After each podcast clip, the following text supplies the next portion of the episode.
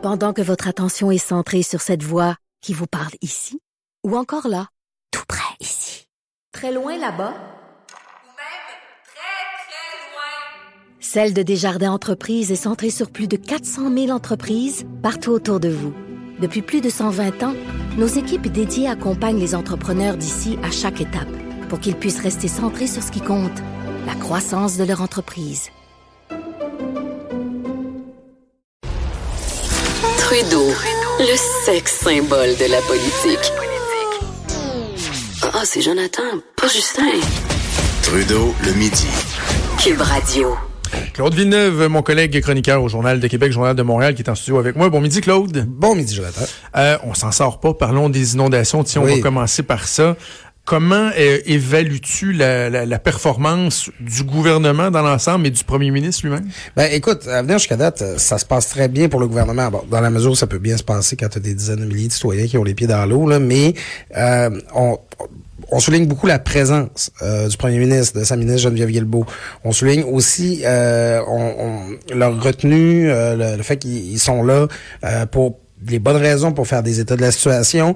Euh, il y a eu un petit risque de dérapage quand il a commencé à être question là, finalement qu'il y a des gens qui avaient le devoir pas envisager de peut-être déménager tout ça. Il y a des gens qui, qui ont laissé entendre que ça manquait de compassion, tout ça, mais généralement le message a très bien passé. On, il y a une Même espèce quasiment trop bien. hein. On a vu dans les jours qui ont suivi après ça de euh, une demande. Ben, je me suis dit, à un moment donné, euh, quand la demande est là, faut que tu sois capable d'y répondre. Là. Et là, il y, il y en a des Québécois qui disent, oui, parfait, euh, envo- envo- envoyez-moi le chèque. Ben, c'est ça, il y a une espèce de consensus qui se dégage autour du fait qu'il faut avoir une vraie réflexion à ce sujet-là. Il y a plusieurs sinistrés qui disent eux-mêmes, je m'en vais, je déménage, Ouais, ouais. On le sent.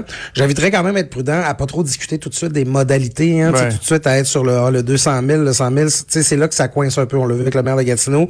Mais généralement, on trouve que l'intervention est mesurée, est correcte. Nos élus sont là où on s'attend qu'ils soient. D'un point de vue très politique, d'un point de vue très, très technique, ça a quand même été une chance pour le gouvernement que ça se déroule durant une relâche parlementaire. C'est-à-dire que le- la ministre, Geneviève Guilbeault, le premier ministre avaient toute leur disponibilité pour être sur place. Il y avait peut-être une semaine dans le sud qui était placée, là, qui a été, que, Ouais, peut-être, hein. Que, que vous êtes déplacé ou quoi que ce soit, ça, ça se produit parfois. Mais, euh, et, et aussi, ça a évacué la, ça a évacué la dimension partisane de tout ça. On n'a Mm. pas eu de questions à la période de questions. Euh, quand entend faire le premier ministre? Ta, ta, ta, ta. Ça a été comme un, c'est un moment comme on aime les vivre au Québec où on a des concitoyens qui sont un petit peu dans le trouble. Les canons se taisent, on parle euh, de, de comment on fait pour aider les gens. Donc, d'un point de vue strictement politique, c'est une très bonne opération pour le gouvernement à venir jusqu'à maintenant. C'est ça, sur l'image. Mais là, euh, j'ai l'impression qu'on voit poindre là des, euh, des aspects plus épineux, plus problématiques. Absolument. Particulièrement avec le cas de Sainte-Marthe-sur-le-Lac, où on se dit, ouais, ben là, il y avait des études qui avaient déjà été faites il y a quelques années. On était au courant des demandes, bon, euh, des municipalités. Est-ce que les municipalités sont assez bien outillées? Donc, je sais pas comment tu vois ça, mais j'ai l'impression que le gouvernement risque de se ramasser à avoir euh, un, quart d'heure un petit peu plus difficile à passer, qui est pas nécessairement de sa faute, parce qu'il se trouve être imputable des décisions qui auront été prises au cours des dernières décennies, mais reste que ça, il y a un passage là qui, qui, qui va être un peu plus difficile, je pense. Ben, on l'a vu, euh, le premier ministre, François Legault, a été très prudent au moment où on l'a interpellé sur la question de cette marche, cette marche sur le lac. Il se refuse à blâmer la municipalité pour ça. Puis probablement au, au nom de la, du même rationnel, c'est-à-dire que les gens qui sont présentement, qui dirigent la, la mairie Saint- Sainte-Marthe Sainte sur le lac, euh, ils étaient pas là, là quand on a décidé de construire une, digue à l'entrée de ce qui est en fait ce qui a toujours été une plaine d'inondation du lac euh, de- de- c'est euh, c'est le lac Saint-Pierre.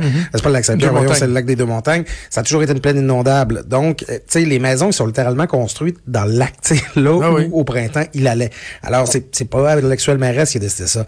Mais on, on voit là on le devine il va y avoir des des années, sinon des décennies de recours judiciaire, puis de poursuites. Puis là, on le voit, la question de cette digue-là qui aurait dû être réparée euh, après les, inon- les inondations de 2017, qui a un rapport d'une firme qui dit qu'il fallait faire une intervention. La mairesse dit, bon, on attendait après une subvention. Il, sent qu'on a, il semble qu'on a traîné un peu avant de déposer une demande.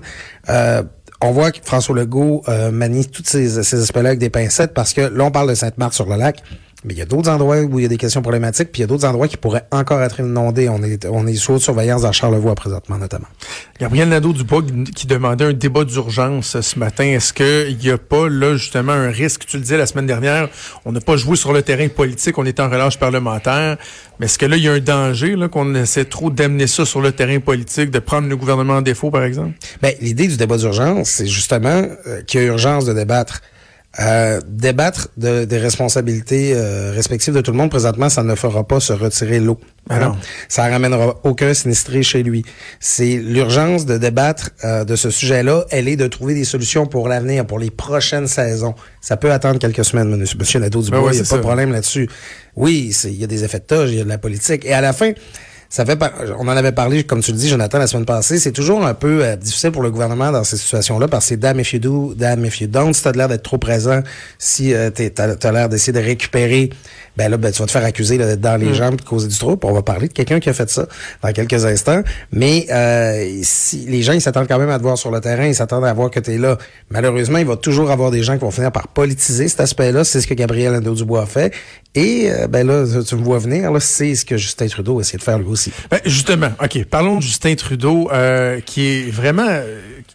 qui est dans le trouble. Le dernier sondage léger qui démontre qu'à l'échelle fédérale, les conservateurs sont désormais à 40% dans les intentions de vote, les libéraux qui sont à 27 il y a juste au Québec, je pense, où ils sont encore en tête à 31% derrière euh, les conservateurs et le bloc qui sont à égalité à 23% Tu t'es posé une question et j'aime ça parce que c'est une expression que tu as rendue célèbre Oui, en oui, parlant du. Parti québécois. Est-ce que Justin Trudeau euh, serait une machine à perdre Ben, comme le PQ ce que euh, j'appelle- l'est selon toi? Ce que j'appelle la machine à perdre, c'est la propension des machines politiques à refaire un petit peu plus de ce qui marche plus. hein? Parce que ça a déjà marché. Avant, on Oui. faisait ça, puis ça marchait. Puis là, ben, tu as des difficultés, que ce soit dans les sondages, dans les élections. puis tu disais, ben, on va faire un petit peu plus de ce qui a pas marché la dernière Ah, fois. j'aime tellement ça. Puis là, ben, on va, ça va, ça, ça, ça peut juste aller mieux, hein. Qu'est-ce qui pourrait mal tourner? Trudeau s'est fait par l'image. Trudeau s'est fait en roulant ses manches de chemise, en allant voir les gens, en, en faisant un peu la rockstar. Puis là, pendant que les gens, ils sont en train de perdre leur, leur bien le plus précieux, là, Justin Trudeau, il fait un photo-op avec ses enfants, il va remplir des sacs de sable. Puis t'as un bénévole qui vient l'engueuler pour lui dire, tu peux-tu te tasser du chemin? C'est parce que moi, je suis venu donner un coup de main, là, justement, pour remplir des sacs de sable. Pas, j'attends pas que la photo se prenne, là. Moi, je veux, je veux intervenir maintenant.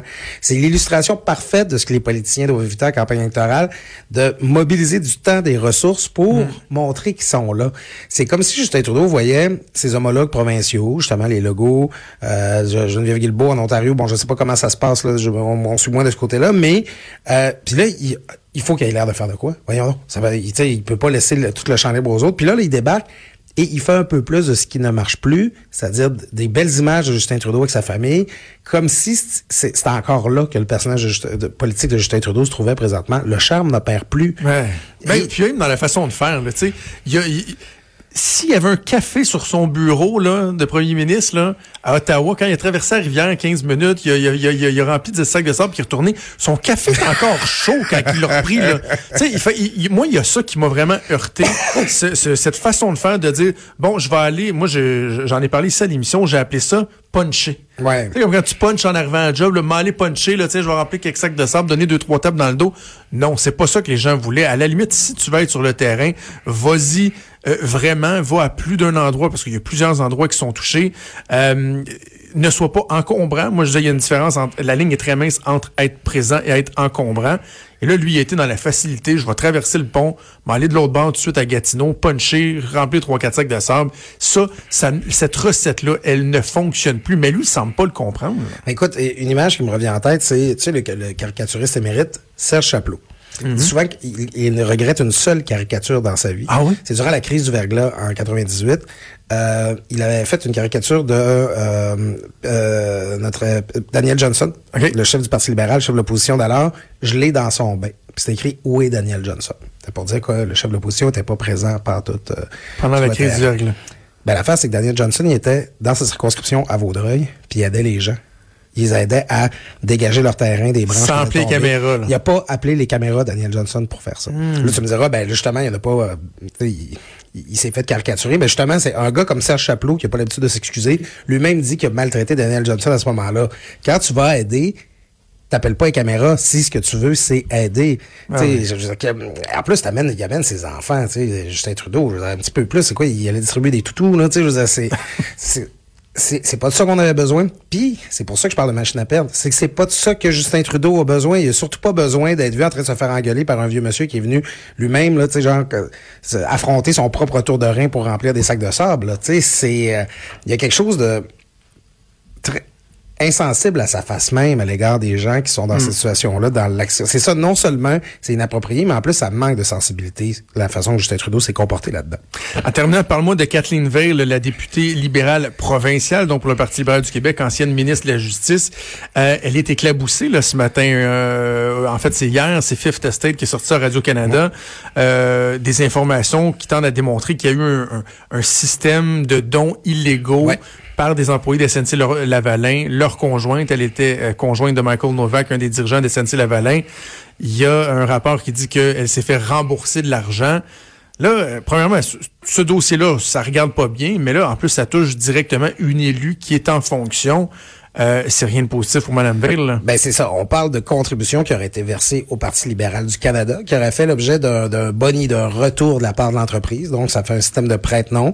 Euh, c'est c'est quelque chose qu'on avait vu à Québec là, à l'époque dans le cadre là, de, de tous les scandales de corruption. Ouais. Tout ça, on en a parlé abondamment. Le rapport Moisin, on sait à l'époque qu'il y avait plus éclaboussé le Parti québécois.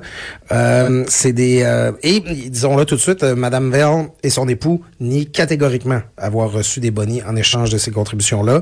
Euh, le système, la, présence du système est quand même attestée par des anciens dirigeants de SNC Lavalin. Moi, ça m'a fait rire, par exemple, parce que bon, c'est mon petit côté péquiste qui ressort, c'est que oh, SNC Lavalin, c'est le scandale pour les unir tous. C'est comme l'anneau unique, et dans et dans l'opposition les lier. C'est comme SNC Lavalin, c'est rendu tellement toxique. Tu sais, on d'avoir un petit scandale qui fait mal au Parti libéral du Québec ou un petit scandale qui fait mal Euh. au Parti libéral d'Ottawa? Là, on a un gros scandale qui commence. C'est pas le même scandale, par contre. là. Faisons attention, les prête-noms, SNC Lavalin et euh, tout ce qui occupe présentement Ottawa là, avec euh, cette histoire-là de corruption avec la Libye, on va obtenir un échange. Mais SNC Lavalin est rendu te- tellement toxique qu'il réussit à faire mal au Parti au libéral du Québec et au Parti libéral du Canada. On va voir jusqu'où ça va aller. Kathleen Vell nie catégoriquement. Mais en tout cas, si j'étais au Parti libéral du Québec présentement, voir un de mes membres trempé dans un scandale qui concerne aussi le Parti libéral du Canada, ça ne me ferait vraiment, mais vraiment pas plaisir.